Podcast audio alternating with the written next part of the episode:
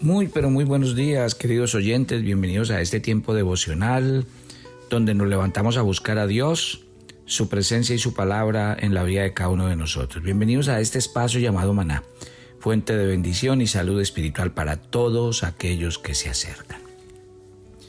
Cuando el apóstol Pablo dice en 1 Corintios 9, del 26 al 27, por tanto, yo de esta manera corro, no como sin tener una meta, de esta manera peleo no como dando golpes al aire, sino que golpeo mi cuerpo y lo hago mi esclavo, no sea que habiendo predicado a otros yo mismo venga a ser descalificado. Mire que aquí Pablo hace una metáfora para comunicar a sus lectores que él estaba consciente de su principal oposición, que no procedía de una fuente externa, sino que estaba dentro del mismo. Las palabras que usa Pablo aquí nos permiten ver que él fue intencional al disciplinar su cuerpo para someter sus pasiones y sus deseos a la obediencia a Cristo. Él no estaba dispuesto a servir a sus pasiones como si fuera un esclavo de ellas, no Señor. Sus deseos y sus pasiones habrían de servirle a Él.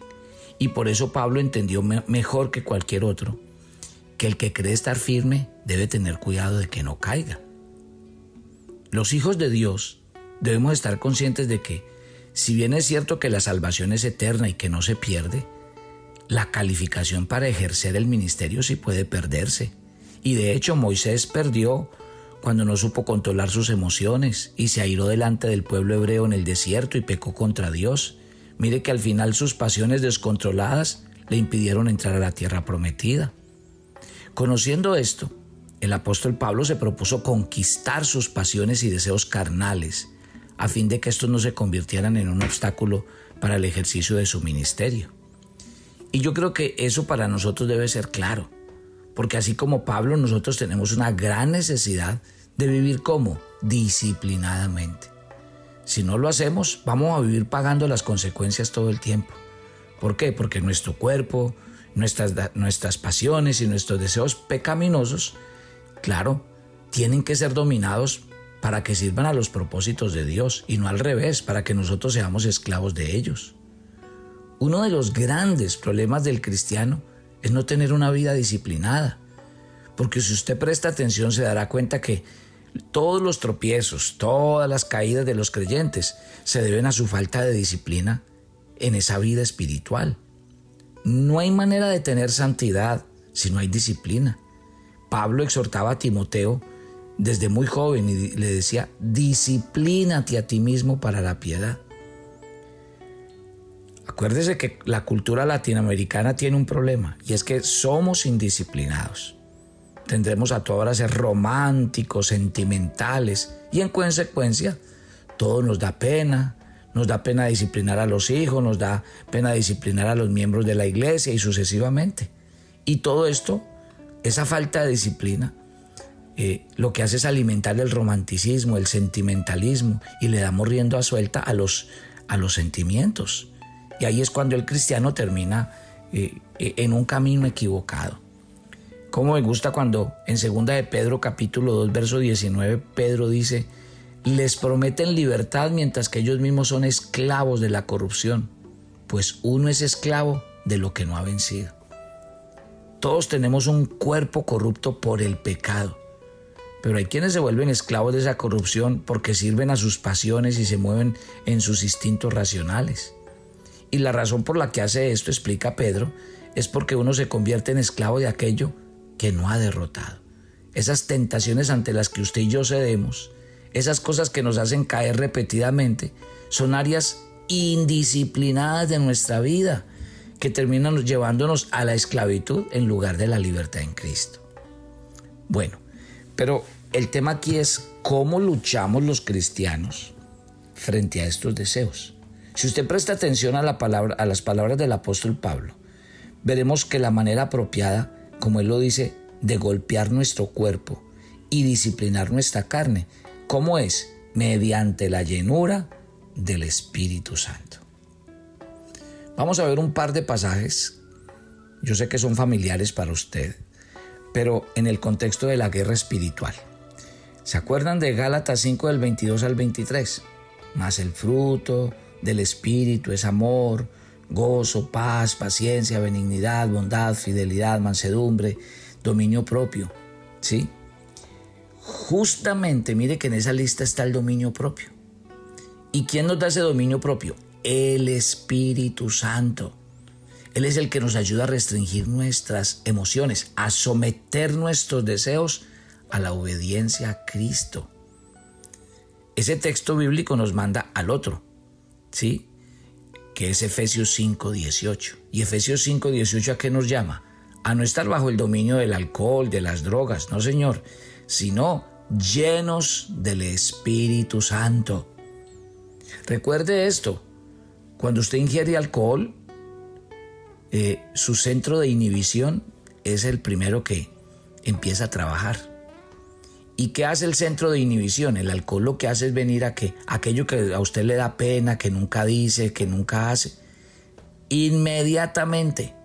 O sea, como quien dice, eh, esos efectos trabajan en el dominio propio.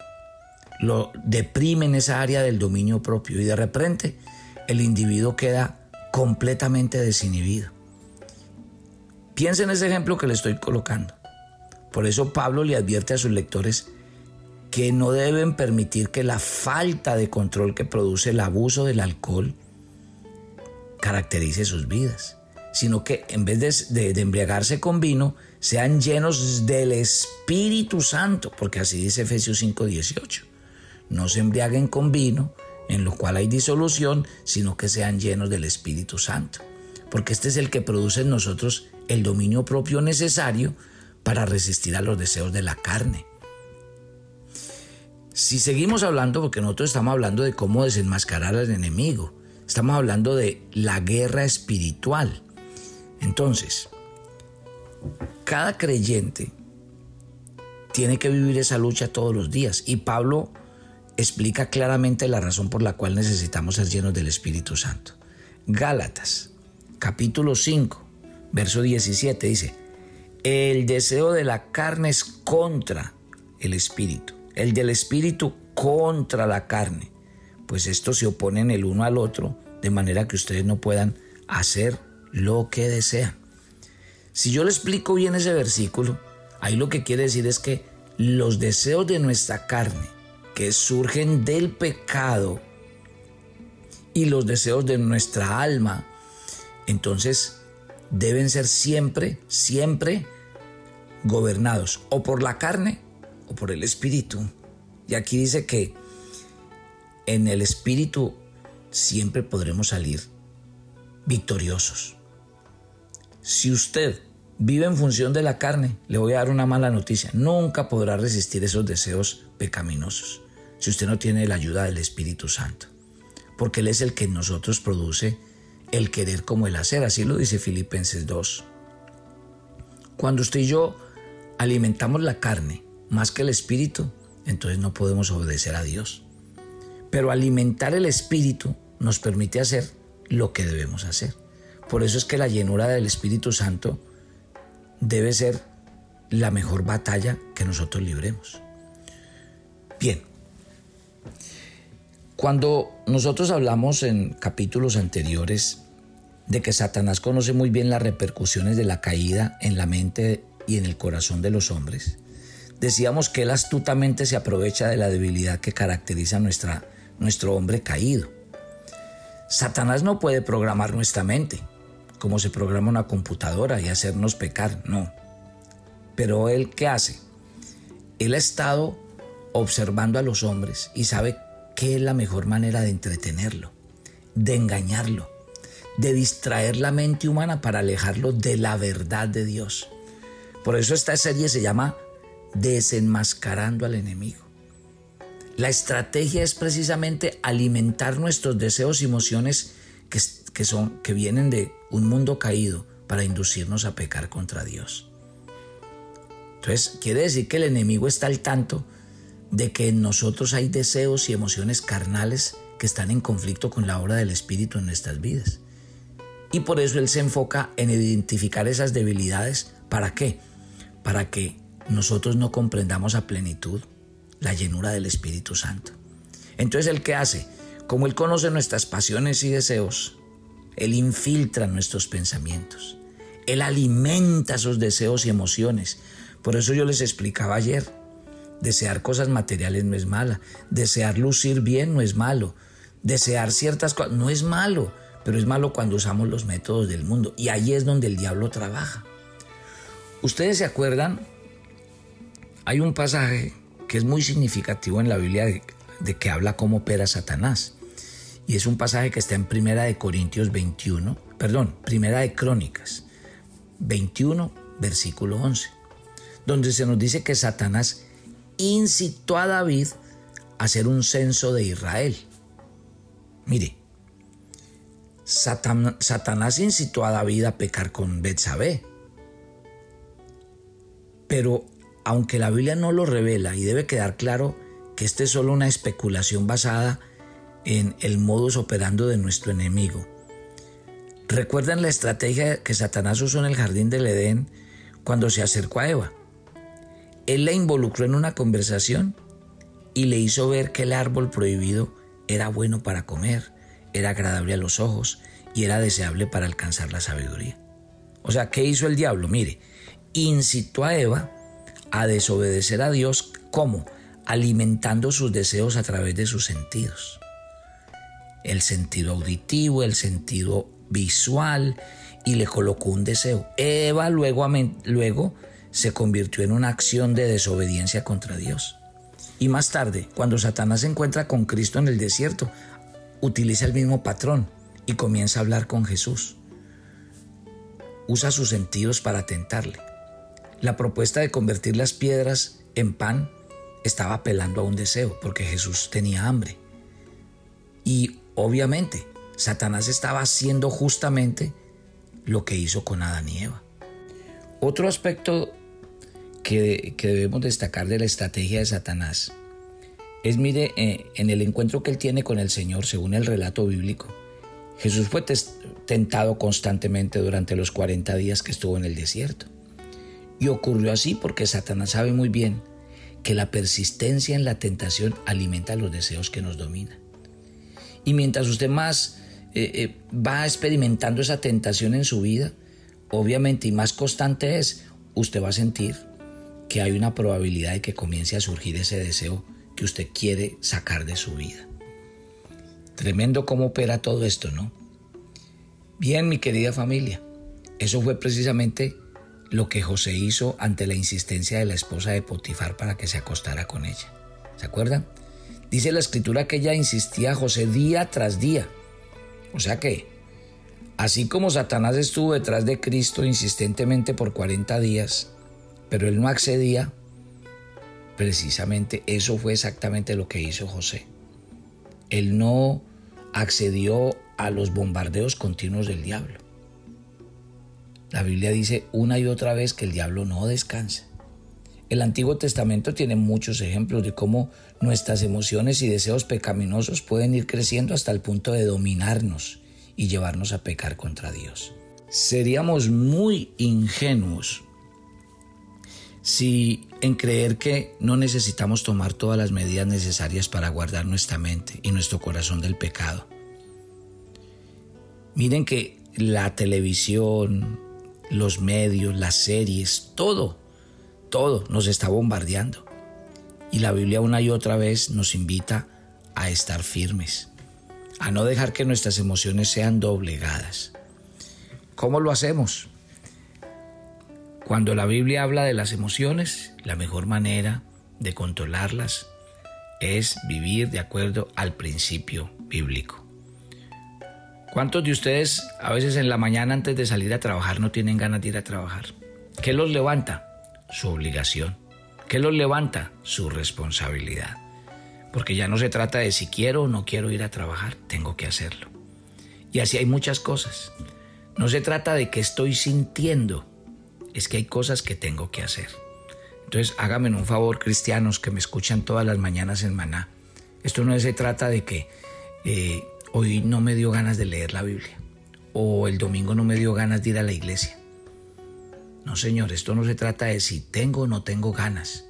Lo que tengo que hacer, lo tengo que hacer porque es un bien para mí. Lo que tengo que hacer, lo tengo que hacer llueva, trueno o relampaguee. Por eso para usted, levantarse cada mañana y tomar su alimento espiritual no es una opción. Es una necesidad y hay que hacerlo. Y usted no se puede dejar engañar con ningún pensamiento ni deseo. Piénselo. Ya no más vivir por deseos y pasiones alimentadas por el enemigo. Yo tengo que vivir es de acuerdo a mi responsabilidad como hijo de Dios. Padre, gracias por esta mañana. Oro por cada creyente y oro por cada oyente de maná para que entendamos que esto no se trata de eh, si yo quiero, si hoy amanecí con disposición, no. Esto es un asunto de fe y esto es un asunto de responsabilidad. Y yo quiero que cada vez seamos más y más responsables de la vida cristiana que llevamos, más y más responsables del compromiso que hemos asumido con Dios y con nosotros mismos, de salir adelante, de crecer en la fe y de no seguir siendo los mismos. Te entregamos este día, que tu presencia vaya con nosotros y que tu amor nos guarde y nos sustente. Te alabamos y te bendecimos en Cristo Jesús. Amén y amén. Quiero decirle a las personas que viven aquí en, en la Florida, en los Estados Unidos, que el día viernes estaré en Broward y el día sábado estaré en West Palm Beach eh, compartiendo con ustedes. Si alguien quiere compartir con nosotros, nos escribe eh, para que le digamos la dirección, el lugar, la hora en que nos vamos a encontrar y compartamos un tiempo la Biblia. Le cuento que tuvimos un tiempo hermoso en Orlando y tengo un mensaje muy hermoso de esto que estamos hablando del enemigo y aclarando muchas dudas. Vaya y comparte con nosotros. Este viernes estaremos en Broward y el día viernes en West Palm Beach. Los espero mañana. Bendiciones para todos.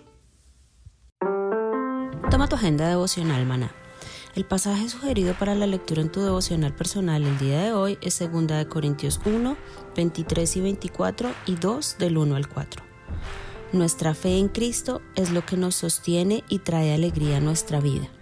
Dios también envía personas para que nos acompañen mientras estamos acá en la tierra. Así que agradece a Dios por rescatarte y cuidarte siempre. Te invitamos ahora a que respondas las preguntas que encuentras en tu agenda que te llevarán a conocer cada vez más a Dios y crecer en tu vida espiritual. Y para confirmar tus respuestas, visita nuestra cuenta de Facebook Devocional Maná. ¿Quieres enterarte de nuestros temas, reuniones y devocionales? Suscríbete a nuestro canal de YouTube Devocional Maná y da clic en la campanita de cualquiera de nuestros videos para activar el recordatorio. El maná era diario se recogía muy temprano en la mañana. Cada uno recogía según su necesidad y se recogía por familias. Muy pero muy buenos días. Bienvenidos a este tiempo devocional donde nos levantamos a buscar a Dios, su presencia y su palabra en la vida de cada uno de nosotros. Maná, el alimento espiritual diario que no puede faltar en nuestras vidas. Conduce Carlos Ríos.